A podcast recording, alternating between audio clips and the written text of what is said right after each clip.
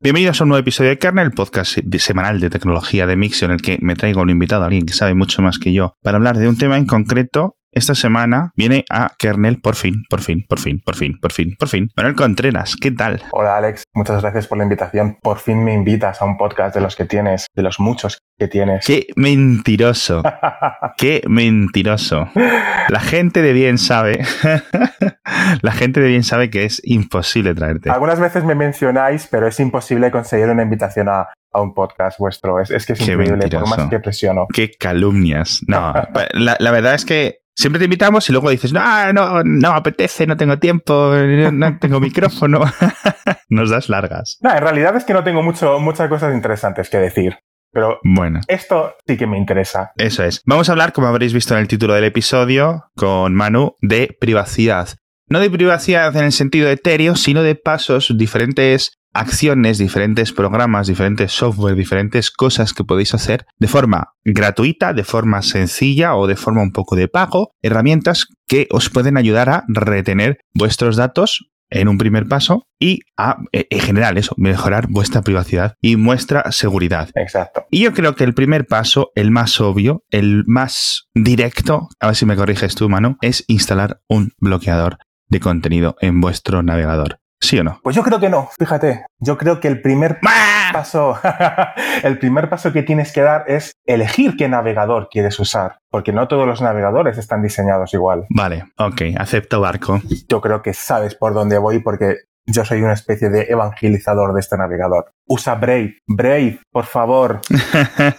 es ahora mismo el mejor navegador que la gente puede usar. Está para, para Mac, está para Windows, está para Android, está para iPhone, Está en todas las plataformas y es un navegador basado en Chrome, que a todo el mundo le va a gustar cómo funciona Chrome, pero con una serie de características, como por ejemplo un AdBlock integrado, que te protegen. Protegen de servidores que intentan saber qué haces, de publicidad molesta y tiene una serie de, elementos que te ayudan a que navegues más rápido y proteger tu privacidad. Sí, aparte tiene todas estas protecciones como de, de, seguimiento para que cuando vayas de una página a otra los anunciantes no sepan quiénes eres, porque una cosa es que no te muestren publicidad y otra cosa es que no te vayan creando un perfil. Es decir, si tú vas por diferentes páginas web, eso también es importante. Claro. Brave lo hemos recomendado mucho a los oyentes de Mixio. Yo lo utilizo en Android. Sí. Fíjate, y específicamente en Mac y en Windows tengo que confesar que sigo utilizando y he vuelto desde hace unos meses a Chrome. Oh, a ver, todo hay que decirlo. Brave tiene eh, algunos problemas. Es un navegador mm, relativamente nuevo y, por ejemplo, no tiene características como Chrome o incluso en Firefox, que es, por ejemplo, la sincronización de datos.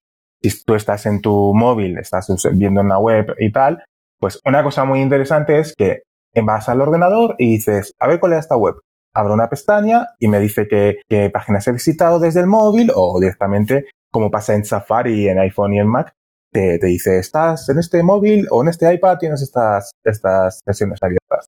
Brave todavía no tiene eso, están trabajando en la sincronización y está en beta, pero no funciona muy bien. Pero bueno, eh, están, están en ello, pero yo creo que lo que te da Brave, por lo menos en mi caso, mm, me merece la pena más que tener un navegador sincronizado entre los 3 millones de dispositivos que tengo. Sí, pero sobre todo, al final, son eh, las opciones pasan a ser casi de consideración ético, de consideración filosófica. Claro. Y hay opciones muy buenas. Yo, ¿por qué uso Chrome en vez de usar Chromium, por ejemplo? Bueno, pues por comodidad, yo creo, porque me sincroniza las contraseñas con el servicio de Google, que podría estar utilizando OnePassword, sí. que para eso lo tengo. Pero soy tan vago, soy tan vago, y esto es lo que queremos que os enseñéis a no ser tan vagos, porque luego hablaremos de gestores de contraseñas. Claro. Pero el gestor de contraseñas que está incrustado dentro de Chrome, que te almacena las contraseñas dentro de los servicios de Google, o lo mismo que tiene Safari, o lo mismo que tiene Edge en Microsoft, etcétera, que te regenera. Cuando vas a registrar por primera vez en una página web, te da una clave inventada, ¿no? Y luego te la guarda y luego te la sincroniza en otros dispositivos a través de sus sistemas de Internet. Todo eso es fantástico y todo eso es mucho mejor que reutilizar la misma clave, ¿no? Banana 123, por ejemplo. por ejemplo. En todos los sitios una y otra vez, ¿no? Hablaremos de claves seguras y todo eso, pero ya digo, si usáis Safari es una excelente opción, seguramente el navegador más robusto a día de hoy. Sobre todo si usáis Mac. Sobre todo tiene también consideraciones de, eh, batería, mm. eh, si usáis portátiles de Mac. Si queréis algo más de flexibilidad, bueno, pues tenéis Chrome, pero también tenéis que recordar que tenéis Brave, que es un poco lo que decía Manu, que yo lo defiendo, es un gran navegador, pero uso Chrome específicamente porque me he configurado 3, 4, 5 extensiones que me hacen lo mismo que Brave y además me tengo, digamos, los servicios chulis que me pone Google. Se puede usar Chromium, que es la base de todos ellos, y es también muy rapidito. Sí, si eres, tienes un nivel, tienes un nivel alto de, de, entendimiento de cómo funciona el navegador, porque Chromium también tiene sus cosas. Sí, pero es tan básico que no, no creo que sea realmente tan complicado. No, no, yo no creo que exista alguien que le, que le pueda venir bien un navegador tan básico y tan, tan, tan base como es Chromium. Para eso usar Brave. Sí, y, y, luego tenéis Microsoft Edge, que también es muy rápido. Es increíblemente rápido el nuevo Microsoft Edge basado en Chromium. Sobre todo si estáis en Windows. Sí, hay gente que se está pasando incluso, aunque todavía están en beta, hay gente que está pasando a, a este navegador, incluso usando Mac. Sí, sí, sí. Es que el Mac es rapidísimo. No sé muy bien qué es lo que han hecho, pero arranca mucho más rápido que otros. Que otros muy similares, como te estoy hablando de Chrome o de Chromium. Y luego siempre te va a quedar el Mozilla, que cada versión nueva tiene nuevas mejoras, nuevas versiones, y desde el salto a Quantum hace como 18 meses también mejoró mucho. Pero estamos tanto tiempo utilizándolo, tanto tiempo no sé qué, que a mí diferentes cambios ¿no? de, de la interfaz me hacen irme a uno a otro. Ahora, eso sí, en Android Brave no sé por qué, me, encanta Brave en, Android. En Safari no. Eh, perdón, en iOS uso Safari por comodidad con el propio sistema operativo, con un bloqueador de contenido tradicional. No sé si Focus de Mozilla o qué, pero bueno, hablaremos en... No sé, es como si estas grandes empresas de software te intentasen mantener en sus servicios. Me da la impresión. Sí, ¿verdad? y luego, claro, luego no me quiero adelantar, pero hablaremos de cómo llevar los eh, elementos de uno a otro. Pero sobre todo el tema de los bloqueadores de contenido, si tenéis un ordenador algo viejo, si vais a casa de un eh, familiar, de unos amigos, de quien sea, y le cacharreáis un poco con el ordenador, os preguntan, o no sé qué, o tenéis ese rol en vuestra pandilla, en vuestra familia, ¿no? De ser un poco al que preguntan sobre tecnología. Si veis que están navegando sin un bloqueador de contenido, sin un bloqueador de publicidad o sin un bloqueador de X cosas, de trackers, etcétera, sí. instaládselos. Sí, desde luego. Primer paso. Primero, el navegador va a, empezar a rendir mucho más rápido. Las páginas web van a cargar mucho más rápido. Y es un proceso muy intensivo de computación. Es decir, no es un render 3D, pero mostrar páginas web cada día es más complicado. Estáis viendo lo que tarda Gmail. Entrad en vuestro ordenador, pinchad en el icono de o entráis en gmail.com y contad el tiempo que tarda en cargar. Eso no es lo que tardaba en cargar en 2005, seguro seguro. ¿Vale? Entonces tenéis que daros cuenta, por ejemplo, cuando entréis en la web de un periódico, en la web del banco, en la web de Amazon, en cualquier lado, todo carga, todo carga, todo tarda muchísimo en cargar.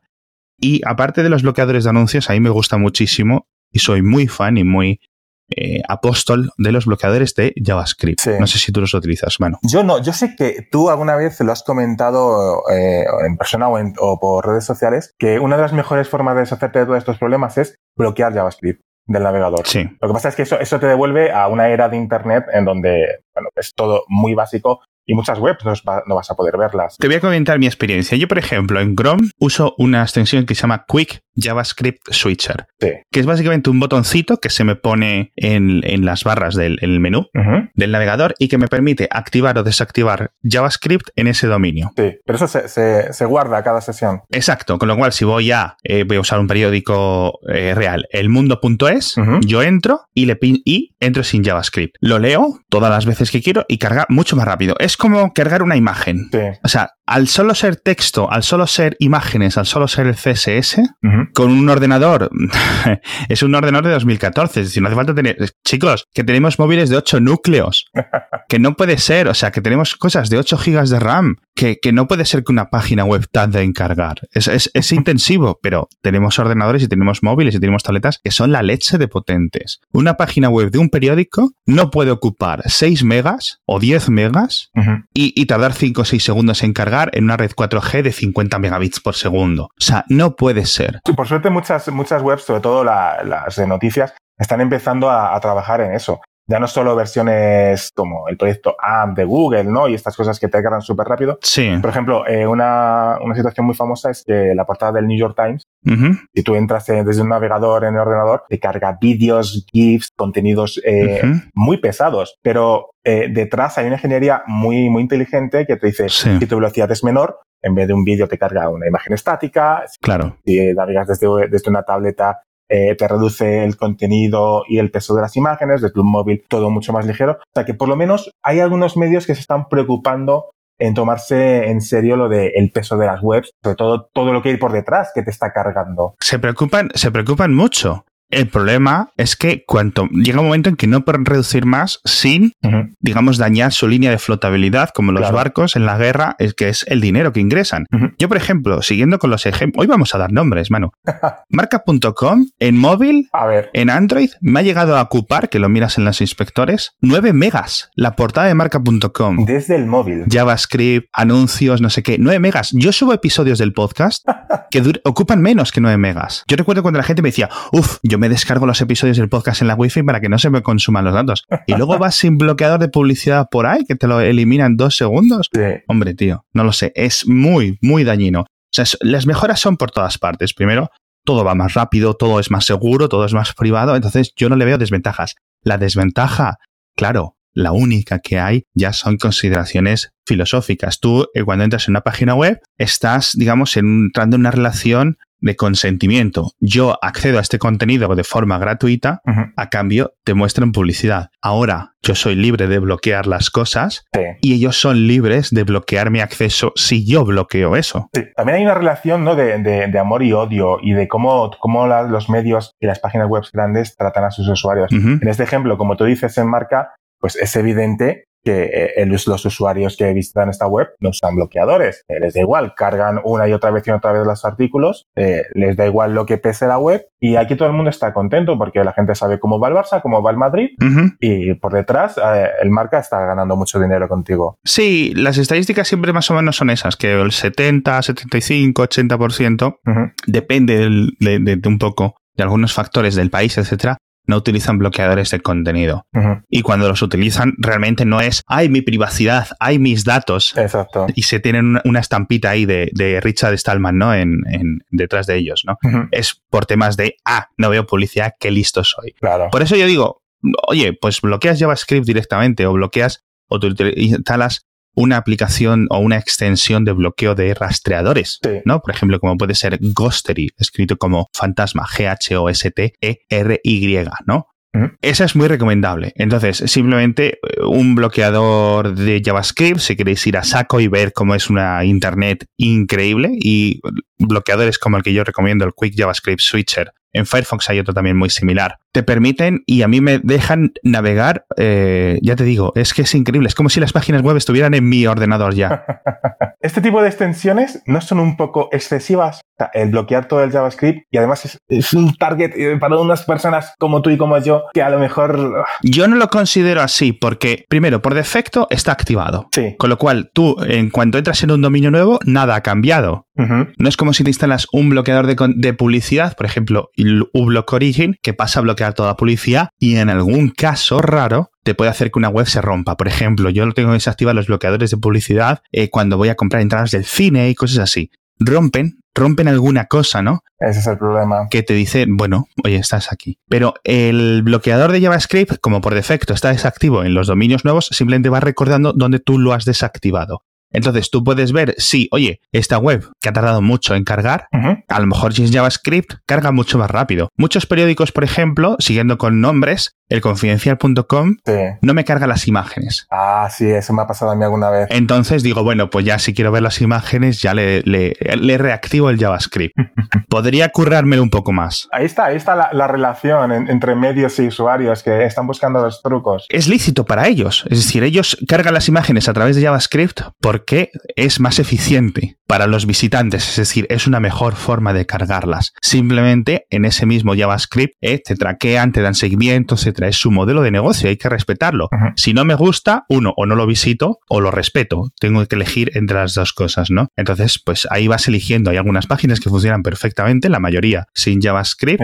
Hay algunas otras que funcionan con este rollete de que pues no te cargan las imágenes o no te carga no sé qué parte o no tienes el scroll infinito, por ejemplo, que es muy útil, etcétera pero en general mi experiencia es eh, bastante satisfactoria con este tipo de, herramientas. Y también lo que tendríamos que decir es que eh, si tienes un navegador con un bloqueador de contenido, no es que solamente bloquee el contenido, sino que también está eh, bloqueando rastreadores de Google, de Facebook, de Amazon y de cientos y cientos de empresas que nadie conoce, pero que están ahí detrás y que son las que después crean perfiles Para, para venderte, para mostrarte una publicidad más adecuada a, entre comillas, pues tus hábitos de navegación, por decirlo de alguna forma. Exacto. Y por acabar con este tema, eh, volviendo al tema de los eh, nuestros familiares que sepan un poco menos, etcétera. Chrome para Android, que es el navegador más utilizado en, los países donde se escucha kernel, oye, no te permite extensiones para bloquear ni para nada, no permite extensiones, ¿de acuerdo? iOS sí permite extensiones de forma gratuita para bloquear contenido, para bloquear un montón de cosas. Android o Chrome en Android no lo permite. Entonces, le instaláis Brave, le decís, oye, eh, ahora tienes que pinchar en el león para navegar por Internet. Y todos estos problemas de que los volvéis a ver los seis meses y empiezan a tener aplicaciones raras instaladas, no sé qué, o te secuestran la navegación. ¿A ti te ha pasado esto que secuestran tu navegador? Sí, que no puedes ir hacia atrás, exacto. Que te abren una pestaña en segundo plano. Exacto, exacto. Todo eso, eso es terrible. Claro, pues con un bloqueador de publicidad, con un buen bloqueador de contenido, todo eso se va al garete. Entonces, les vais a ayudar a tener una mejor experiencia. Va a ir más rápido, van a gastar menos datos, van a instalarse menos aplicaciones chungas por error o incluso porque es que eh, te sale el anuncio y no hay forma de cerrar el anuncio, no hay forma de darle atrás en el botón. Es que es tan, tan podrida la web en general Exacto. que hay que luchar contra ello. Esto es el monstruo que ellos han creado, los medios y las empresas de publicidad en Internet, del todo gratis, del espionaje masivo, etcétera, industrializado a una escala que no habíamos visto eh, hace mucho, hace unas décadas. No, no era así Internet. Y ahora pues tenemos que luchar contra, porque ya digo, en 2004, cuando llegaban los bloqueadores de publicidad, etcétera, eh, pues era un poco pues para hacerte el listillo, ¿no? ah, no cargo publicidad, qué guay soy, ¿no? Pero, tío, es que ahora es institucional, diría yo. En definitiva, descargar Brave. Brave no me patrocina, debería, debería patrocinarme. Sí. Todo se ha dicho. Sí. Pero es, yo creo que es la mejor recomendación que podemos hacer. Un buen navegador que respete tu privacidad. Sí. Como navegas en Internet y que te ahorre tiempo. Sí. Y si no, un bloqueador de contenido. Hay que hacer mucha evangelización, evangelización de Brave. El, creador de Brave es uno de los, es el que fue CEO de Mozilla durante unas semanas, Brendan Eich, no sé si se pronuncia bien, y que le echaron porque no sé qué momento dijo todo no sé qué eh, creo que una proposición de ley o algo así contra los homosexuales en California. Sí, donó, dinero, exacto, exacto, sí. Pero que es un tío normal que dijo, esto, bueno, esto es una cosa que hice en el pasado, no sé qué, y vamos, no sé si llegó a durar una semana en el puesto. Bueno, pues ahora está haciendo eso. Por cierto, en Twitter le dije, oye, ahora que Safari, eh, perdón, ahora que Android soporta iconos em, alternativos y tal, podríais hacer que Brave, cuando lo instalas en Android, te permite elegir un icono alternativo que se parezca al de Chrome para que lo puedas instalar típico en el, en el móvil de tu abuelo, no sé qué, en el móvil de tu madre, en el móvil de no sé quién, para que, digamos, esa transición de ver ahí un león naranja no les sea tan, tan... No sé yo qué diría Google al respecto. Tienes que hacer una bola de colores. No se puede patentar una bola de cuatro colores. Bueno, es su plataforma, sus decisiones. Sí, sí, sí, sí. Y a la mínima te echan de ella. Ah, bueno, también es verdad, también es verdad. Y el segundo punto de privacidad, es, cambiamos un poco de, de tono, es revisar en redes sociales primero, ¿en cuáles estáis? ¿En cuáles no os merece la pena seguir estando? Que yo creo que esto es en plan la máxima, el, arma de mayor calibre que podéis utilizar. Hemos comentado en múltiples ocasiones eh, Mixio, como por ejemplo, yo cerré mi cuenta de Facebook, pero sigo utilizando WhatsApp, sigo utilizando Instagram. Podéis tacharme de hipócrita, etcétera. Yo creo que hay que encontrar un equilibrio entre lo que nosotros damos y lo que estas empresas nos dan. ¿Tú qué has hecho, Manu? Yo hace varios años que, igual que tú, cerré mi cuenta de Facebook, pero también soy un hipócrita total y también uso Instagram. He de decirte que no ya por temas de privacidad, sino por temas de casi salud mental, eh, borré Instagram de, de mi móvil y, por- y me deslogué, por ejemplo, de, desde el ordenador, porque no me ofrece ya mucho más Instagram que lo que me puede ofrecer otra red social. Claro. Simplemente la borré y, oye, mucho, mucho más feliz, como quien podría decir. Mm, Pero es, es cierto que, que- que es, es hipócrita decir esto, pero si te borras eh, tu cuenta de Facebook, pero no te borras tu cuenta de Instagram, no has hecho realmente nada por mejorar tu privacidad. Es la misma empresa, eh, usan los mismos servicios, los mismos servidores, y si la publicidad no te la están, no te la están mostrando en facebook.com o en la aplicación azul, te la van a mostrar en, en- en Instagram. sí, Yo creo que todos hemos visto que en los últimos eh, dos años Instagram ha cambiado muchísimo y ahora, aparte de que tienen más servicios, que es excelente, pero la publicidad hoy en día en Instagram es tan grande sí. y tan buena, es tan buena la publicidad en Instagram, que es que eso es lo que te debería de dar miedo. Sí. Justo ahora, por cierto, eh, ha salido una, una entrevista eh, del, del nuevo CEO de, de Instagram en la CBS en el que le hacían la típica pregunta. ¿Está Instagram o Facebook escuchándome por el micrófono? Porque enseguida que hablo con un amigo, con un conocido de algo, no he buscado nada y de pronto en Instagram me aparece. Ya. ¿Me están, me están espiando o qué está pasando? Es uno de los mayores bulos Sí. que la gente se sigue creyendo que en Facebook te están escuchando con el micrófono y no es así. La dura realidad es que saben tanto de ti y son tan buenos en lo que hacen que no les hace falta escucharte. Exacto. Basta con que le des un like a una foto o, o visites ciertas páginas web, porque no nos olvidemos que el gran poder de, de Facebook ha sido engañar a millones de webmasters y de administradores de webs para que inserten su- sus botones y así automáticamente recopilar información de todos los usuarios que están, que están visitándola.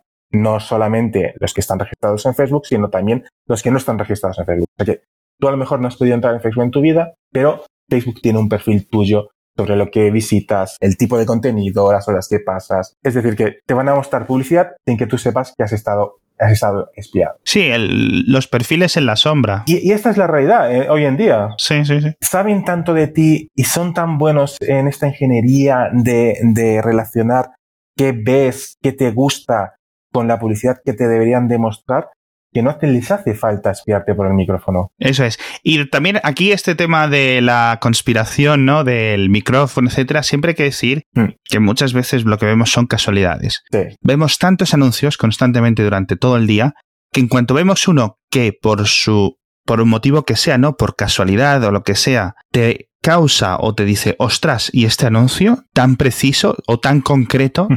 ¿A qué se debe? ¿Cómo vienen? ¿Cómo saben? exacto. Bueno, pues normalmente es casualidad, ya digo, volviendo, es la palabra que usaría. Es decir, ves 100 anuncios y te has fijado en uno. Y en ese anda con la tecla y ese es el anuncio que vas a pinchar. Mm. Y hay mil factores y ellos van rotando un montón los anuncios porque claro, no es que sepan eh, un anuncio para ponerte, es que tienen una lista con unos porcentajes para mostrarte Mm. de miles y miles y miles de potenciales anuncios, categorías, etcétera. Exacto. Simplemente, cuanto más navegues, más vas a tener posibilidad de ver uno que dices, pero ¿cómo es posible que se hayan enterado de esto? Es casualidad, es casualidad. Es porque a lo mejor alguien en tu IP o alguien en tu cuenta de Google ha navegado no sé qué o has instalado no sé qué aplicación y al final acaba saliendo algo, aunque sea, digamos, de chiripa, por decirlo así. Esa es la aplicación. incluso que un contacto con el que tienes mucho, pues es- escribes mucho, Exacto. eh, pues está buscando exactamente eso, lo mismo, y alguna red social dice, ah, pues como estas dos personas son contactos Exacto. y tienen mucha relación, sus intereses son muy similares. Sí, Les voy a mostrar esta publicidad a, a esta persona también. Esto ocurre mucho eh, en las mujeres, y sobre todo en una edad en la que, pues digamos, se suele decir que, que empiezan a, a pensar en familia y, y sobre todo, pues, eh, mujeres entre los 30, 35 años, de pronto, un día son bombardeadas con anuncios de infertilidad, de, ropa premamá o de cuidados para bebés y cosas así. Dices, pero si yo solamente, yo no he dicho nada. claro.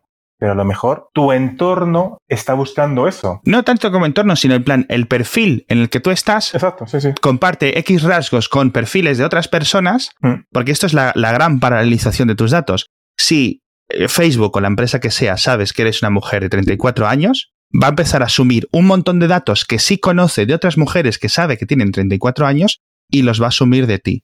y entonces por esas ocasiones te va a decir A o B. Esto es normal. Esto es, digamos, no hace falta hacerlo nada, simplemente asume cosas de ti, que es lo que se hace en las empresas de anuncios de toda la vida. Voy a emitir anuncios de cacerolas a esta hora de la mañana, que es cuando la gente que compra las cacerolas está viendo a la televisión. Sí. Ya está, no hay más. Son asunciones demográficas tradicionales. Correcto. tampoco vamos a ver las cosas eh, como lo que no hay. Para esto hay que protegerse, pero si decimos, hay que me escuchan el micrófono, hay que no sé qué, y luego no haces nada, pues realmente al final te estás alarmando por una cosa que no es verdad y, no y estás dejando todas las puertas de tu casa abiertas. Entonces, eso sí que, sí que es un problema. Entonces, volviendo al tema de las redes sociales, yo, por ejemplo, cerré LinkedIn eh, hace como 10 años o más, mucho más de 10 años. Sí. Y ahora hace un año me la volví a abrir, por pruebas, yo qué sé. Ah, ajá. LinkedIn, fíjate, yo creo que no es, no es una red social que la gente identifique con privacidad, sobre todo porque está muy centrada en este sector profesional. Pero no olvidemos que detrás de LinkedIn está Microsoft. Microsoft también tiene su, unidad de publicidad y, sí. y de vender publicidad a...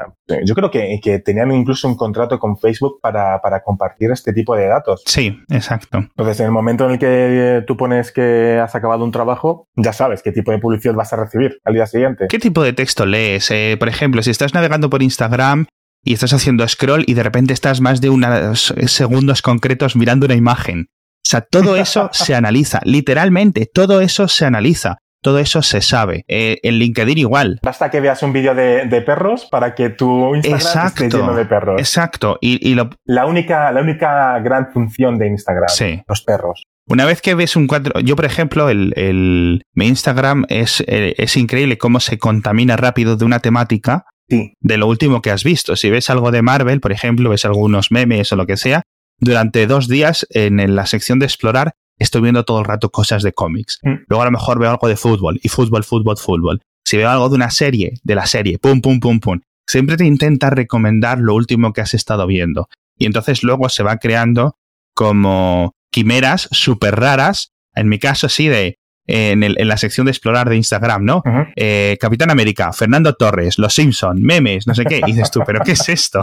es súper raro, tío entrar en Instagram. Y lo peor de todo es que no hay un upload para Instagram, no hay una solución sencilla para bloquear este tipo de, interferencias o, de conocimiento de, Facebook sobre lo, sobre lo, que sabe de ti.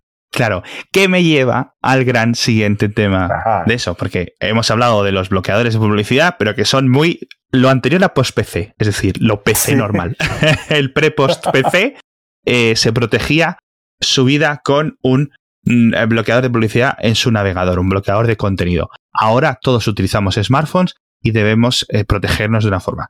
Si utilizas no sé qué versión de Android supervitaminada, no sé qué, etcétera, utilizas eh, Ubuntu Mobile de estos, ok, esto no es para ti. Eh, entonces, los, sistemas operativos móviles de hoy en día tienen una gran ventaja. Es que los permisos de tu usuario, de lo que tú haces, son tan mínimos, no puedes hacer apenas nada, con lo cual tienes mucha más privacidad o mucho más control de lo que se instala, lo que se deja de instalar. Son muchos más seguros que un Windows tradicional o que un Mac OS tradicional, incluso en muchas ocasiones que un Linux, ¿no? Un iOS, por ejemplo, yo lo consideraría el modelo de, iOS de hoy en día mucho más seguro que el modelo de Linux tradicional, ¿no? Por escalados, por ataques, por un montón de cosas. Yo lo consideraría así. Si hay algún experto en seguridad, que como los que tiene que haber escuchando este podcast, que me ponga a ver de, por correo electrónico si estoy equivocado. Pero esa es mi impresión un poco amateur. Entonces, ¿qué es lo que no tienen? Pues algo por debajo de todo eso que permita decir esta conexión sí vale porque es eh, a, un, a un dominio que me va a enviar publicidad, que me va a dar rastreado, que me va a dar un montón de espionaje, digamos, y están incorporadas dentro de las aplicaciones. Entonces no las puedes bloquear. ¿Cuál es la solución? VPNs. Tú te instalas un VPN, que es una puerta que se instala entre tú teléfono móvil, todo e Internet. Pero sigue siendo una solución a medias, ¿no? Es una solución que no es ideal. Lo ideal es un control dentro de las tecnologías, eh, digamos, salientes, dentro de las conexiones salientes de tu teléfono móvil. Eso es lo que sería lo ideal. Claro. Que, que tu propio móvil tuviera un bloqueador de contenido instalado dentro, digamos, de su tarjeta de red, de su interfaz de red, ¿vale? Claro. Que es lo que puedes hacer en un sistema operativo de escritorio. No lo puedes hacer en Android y no lo puedes hacer en iOS. En Android, bueno, a ver, no lo puedes hacer. Seguramente lo puedas hacer y eh, seguramente puedes descargar no, creo que sin rotear es imposible modificar ese tipo de ficheros. Entonces dependes de un VPN. Un VPN puede ser muy sencillo, los puede haber gratuitos, pero tener en cuenta que los VPN gratuitos son otro agujero de privacidad. Claro. ¿Vale? Potencial. Os pueden proteger de las wifi en un centro comercial, pero estáis, digamos, abriendo otro tipo de problemas. Entonces yo no los usaría. Hay un montón de VPNs que podéis utilizar, que podéis, eh, si queréis eh, ya eh, decir, tomar un poco en serio vuestra privacidad, pagar por ellos 5 dólares al mes, 10 dólares o 10 euros al mes, una cantidad que más o menos depende de el canuto que queráis utilizar y del sistema que ellos te ofrezcan, del servidor a través del que salgas, ¿no? Pues no es lo mismo que salir en Suiza, que en Holanda, que en Noruega, que en Estados Unidos, que en Canadá, ¿no?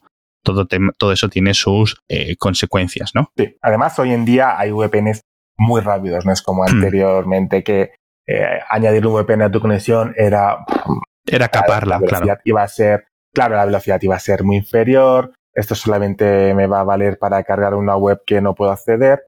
No, en realidad hoy, hoy en día los VPNs son bastante rápidos, pero hay que saber elegir muy bien. Y es una industria tan grande y relativamente barata de crear empresas y contratar servidores que, que, hagan de, puerta de conexión. Claro que cuando te dicen eh, gran oferta, 30 dólares o 40 euros eh, durante tres años un VPN. Yo creo que ahí te tiene que saltar la alarma de cómo puede ser tan barato que, que esto, que, que una conexión así sea tan barata. Ahí es cuando estás perdiendo parte de tu control lo que, los datos que no estás cediendo a grandes empresas los vas a ceder a ese VPN. Sí, yo creo que sí. Yo creo que eh, requiere una labor de estudiar, de estudiar hmm. cuál es el VPN que te estás contratando. Sobre este tema, yo tengo que decir, uno, en iOS he empezado a utilizar un VPN que lo han llamado el primer cortafuegos para iOS, que se llama Guardian, que está programado por un ex jailbreaker de iOS y que está en beta cerrada. Yo accedí a través de TestFlight, pedí la invitación hace meses y meses y meses y me ha llegado ahora. Y básicamente es lo que te puedes esperar de algo que dices que es un cortafuegos, un firewall para iOS. Funciona instalándote un VPN a través de sus servidores y todas sus conexiones pasan a través de sus servidores. ¿Qué es lo que hace Guardian? Pues aparte de tener un VPN que te reruta todas las conexiones a través de un servidor externo, en ese servidor externo o en ese paso intermedio bloquea los seguimientos de los juegos gratuitos, los anuncios, los no sé qué y los no sé cuánto. Pero está en beta, etcétera, etcétera, etcétera, ¿vale? Entonces, no es lo mismo que un VPN Nord o que un Tunnelbear, ¿vale? Pero oye, está bien. Ahora, cuesta dinero o va a costar dinero cuando sea cuando esté abierto al público, ¿sabes? Pero es recomendable tener algo si queréis algo más externo. Dejamos aquí este episodio de la privacidad con Manu Contreras, ¿vale? Vamos a volver en el siguiente episodio con un montón de temas que nos han quedado en el tintero. Muchas gracias, Manu. Gracias a ti.